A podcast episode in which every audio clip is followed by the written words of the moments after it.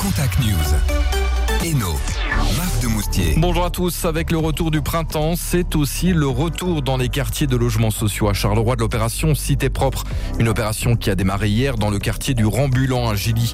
Le principe de l'opération, c'est d'amener des conteneurs dans ces quartiers pour que les locataires puissent se débarrasser de leurs encombrants et rendre aussi le quartier plus propre. Cette année, la Sambrienne a mis en place une collaboration avec le CPS de Charleroi.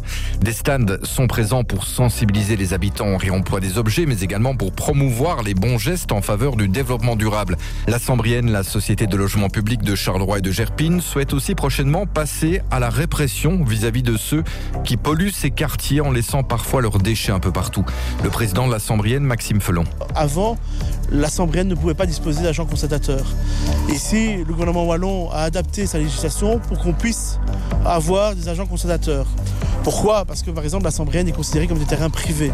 Ce qui fait que normalement la ville de Charleroi ou Tibi ne peut pas intervenir sur nos terrains. Et donc j'ai appelé à voir ces agents constatateurs parce que le déchet, ils s'en fout entre guillemets dans quel domaine il est. Il est là. Et donc il faut pouvoir le poursuivre et aller chercher la source de la problème et de l'éradiquer. Alors je suis encore en attente d'une adaptation d'un AGV pour que mes, mes agents qui ont déjà fait une première formation puissent la terminer et être enfin être opérationnels. Donc maintenant la balle est dans le camp du gouvernement wallon. À la sortie de l'hiver, c'est souvent le cauchemar des automobilistes et cyclistes, les nids de poules qui apparaissent sur nos routes à Moucron. Les autorités communales profitent des vacances scolaires pour lancer une grande opération pour reboucher les trous sur les routes de la commune. Une opération lancée suite aux nombreuses plaintes des habitants. Les ouvriers communaux parcourent les rues de la cité des Hurlus, mais aussi des villages de Dotigny, d'Erzo et Ligne. La ville de Moucron qui demande aussi aux automobilistes de ralentir pour assurer la sécurité des ouvriers en intervention. Une série de transactions financières douteuses suite à un audit à l'aéroport de Charleroi. Cet audit avait été commandé par l'aéroport qui a déposé en septembre 2022 une plainte auprès du parquet de Charleroi contre son ex-patron Jean-Jacques Cloquet et deux autres personnes. Des opérations financières suspectes qui datent d'avant 2018 et qui représentent un montant d'un peu plus de 7 millions d'euros.